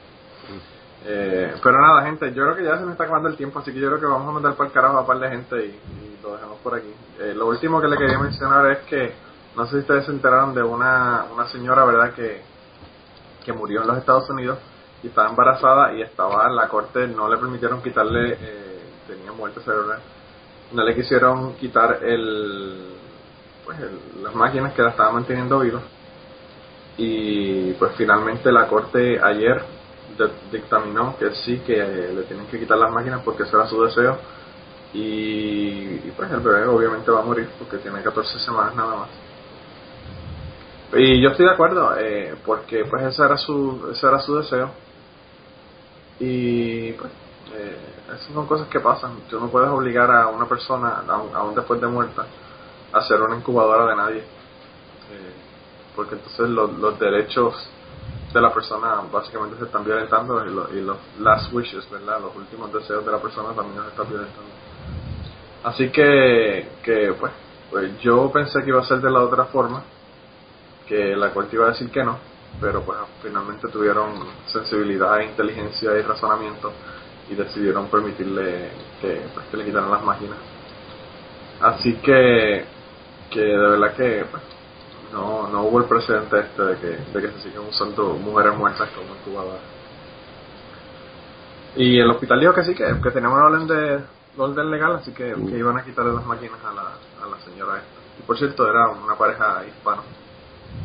Así que le van a poner la noticia ahí también para que las personas que estén interesadas en verlo, es de Fox News, ¿verdad? Pero tómenla con una... con, con, con un poco de cuidado. Pero ahí le vamos a poner la noticia para que la vean. Eh, y esa es la última cosa que yo quería, de la que quería hablar esta semana. No sé si ustedes tienen algo que comentar sobre eso, pero... Sí, bueno, yo estuve oyendo una discusión en el programa este de los de la asociación atea de, de Austin Sí. y la verdad es que el argumento que utilizaban ellos me parecía muy acertado porque lo que decían ellos era eh, si tú no puedes obligar a una persona que pasa por la calle a cederte un riñón tampoco puedes obligar a, a que una persona permita que un feto, además en este caso había dejado por escrito que no quería que la mantuviesen con vida, a, utilizarlo como fuente de alimento, como realmente también es como una donación forzada. Y.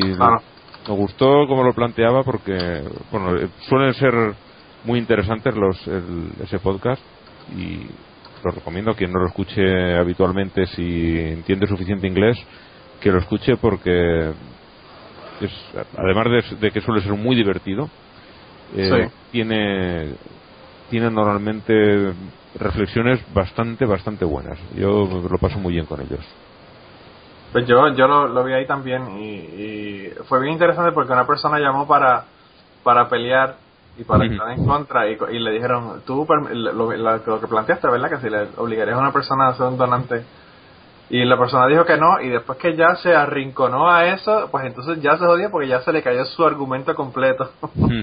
y la persona se enojó porque no, como que pues no podía argumentar con ellos, ¿verdad? Eh, pero pero me pareció bien bien interesante ese, ese podcast como ellos lo, lo plantearon. Así que de la gente de eh, ATS Experience. Estos eran, sí. Me recuerdo porque hacen dos, yo, yo escucho los dos y, Sí. y- y son los dos muy buenos.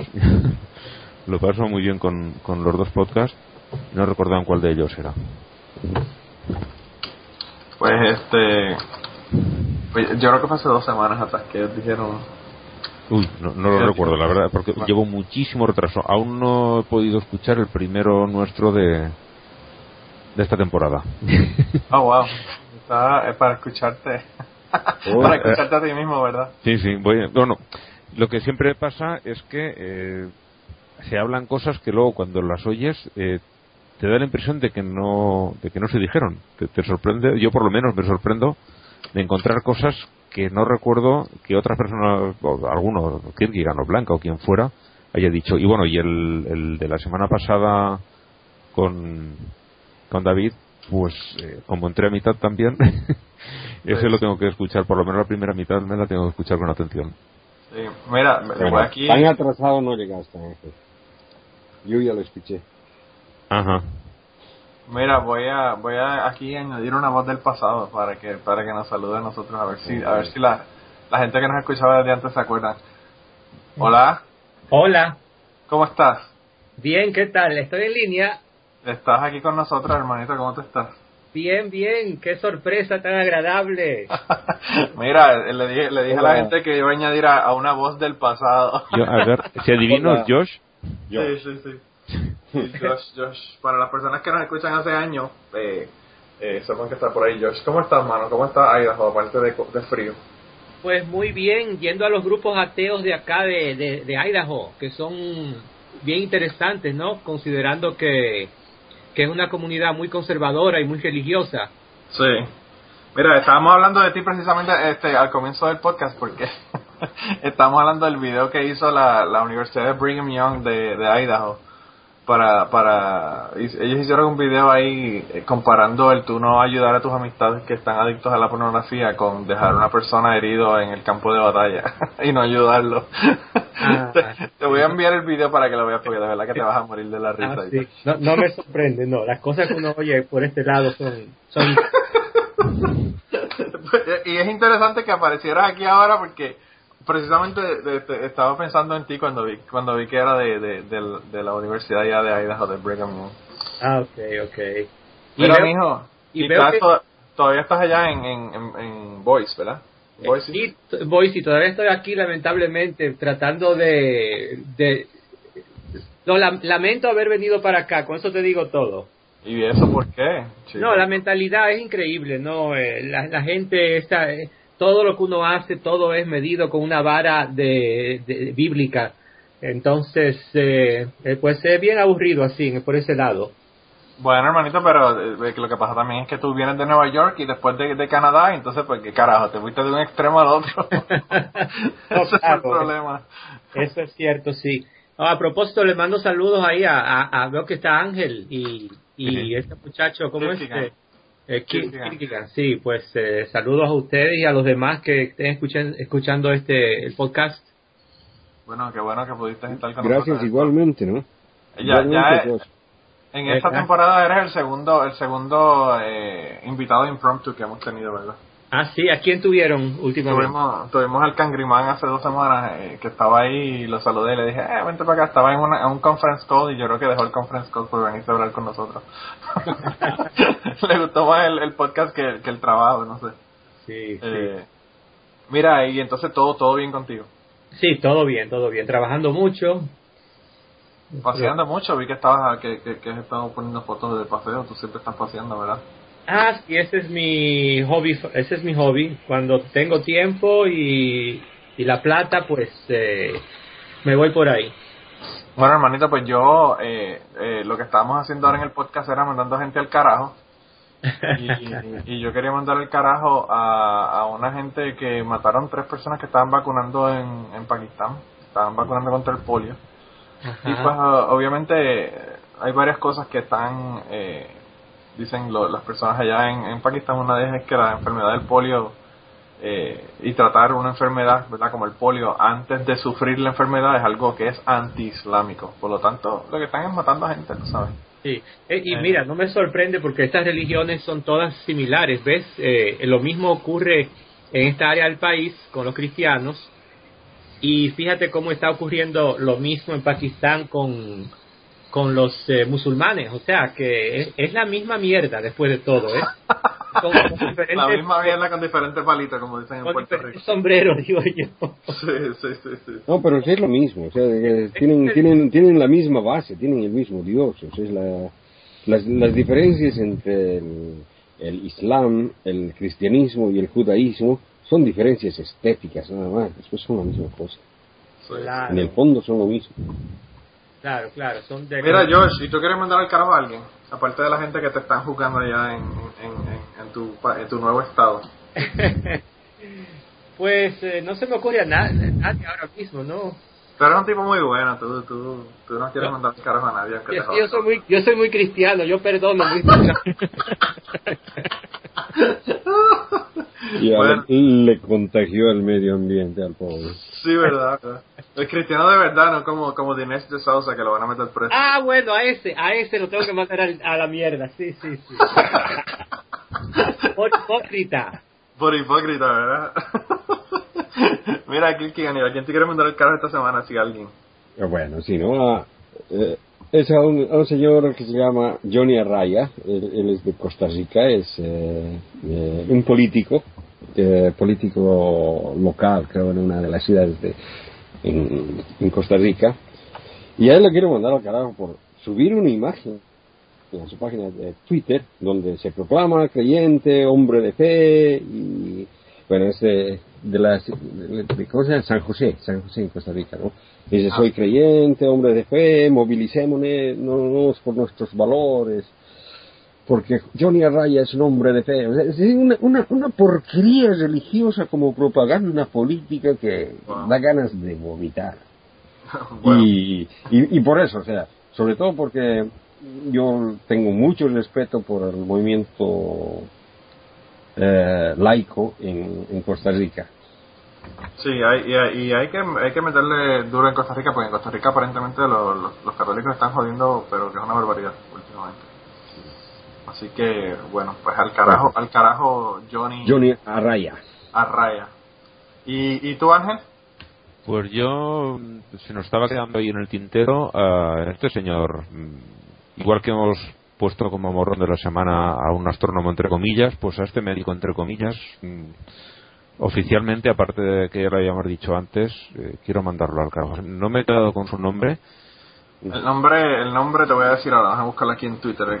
Eh, eh, Josh, esto es un médico, ¿verdad? El médico se llama Gabriel Ruiz García, que dice, que dice, te, voy a leer lo que dice de nuevo, para que, para que veas lo que dice. Dice, el cáncer surge ante un conflicto que vive la persona. Si se soluciona, el cáncer desaparece el cáncer de mama está relacionado con un conflicto de pérdida de la mujer y si se soluciona este conflicto de miedo a perder algo o alguien, el cáncer desaparece. Si el conflicto perdura, pues ya habrá que iniciar otros tratamientos. O sea, porque el cáncer es en la, viene de la mente, no es algo imaginario. Sí. ¿Sabes? Eso no es, no es, no es nuevo. no sé si ustedes han oído hablar de, de, de Luis Hay. Sí, Luis Hay que se ha hecho millonaria escribiendo eh, boberías ahí sobre eso mismo, de que tanto el SIDA como el cáncer, que todo es mental. Sí. Eh, pues dice ahí, vamos a mandarlo al carajo. Sí, eso, sí que son unos cabrones. sí, no, esa, gente realmente está haciendo daño porque como es como decíamos eh, más temprano en el podcast, esta gente están matando gente básicamente. Están matando gente. Pues Mira, no he quedado con su nombre y espero olvidarlo muy pronto, pero aprovecho este, este impasse en el que lo recuerdo para enviar al señor eh, Gabriel Ruiz al, al, carajo. Bueno, pues que se vaya al carajo el hombre y ya con esto entonces terminamos el, el, podcast, Josh. Qué lástima que llegaste a última hora, pero qué bueno que te pudieron saludar. Claro, claro, igualmente, ha sido un placer. Tú sabes que esta es tu casa, cuando quieras darte la vuelta nos avisas y arrancas para acá. Claro, gracias, pues, muchas gracias, sí, pues, pues que la pasen bien. Bueno, hermanito, y entonces nada, nos vamos con la cita de cierre, que dice, es de Vincent Van Gogh, que es la que, la que tenía la semana pasada, que le iba a decir, y la cambié por, por la cita que, que les dije la semana pasada, que dice, puedo muy pensar, muy bien pasar sin Dios, tanto en mi vida como en mi pintura, pero no puedo, sufriendo como estoy, pasar sin algo que sea más grande que yo, que es mi vida, el poder de crear.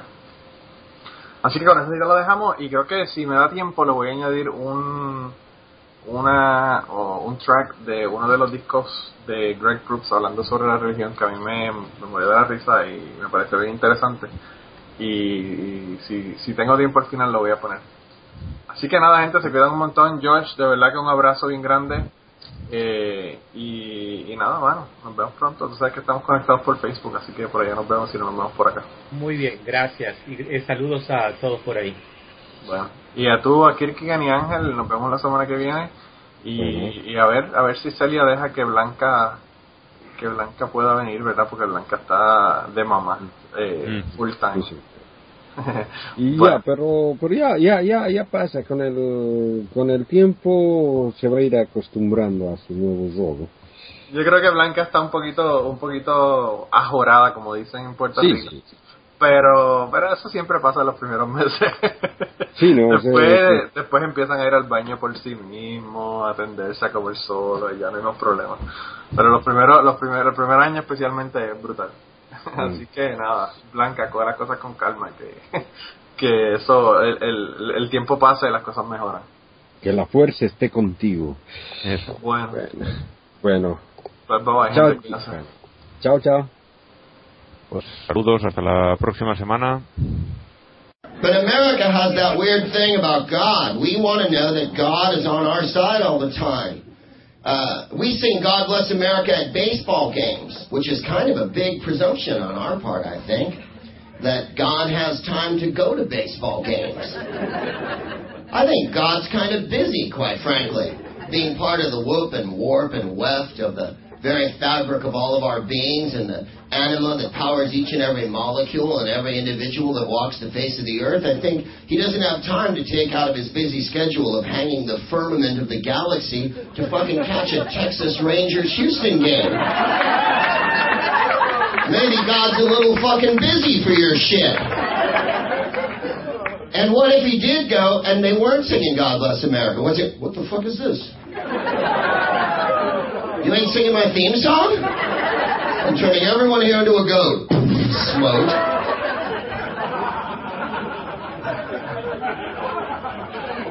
Thank you, buddy.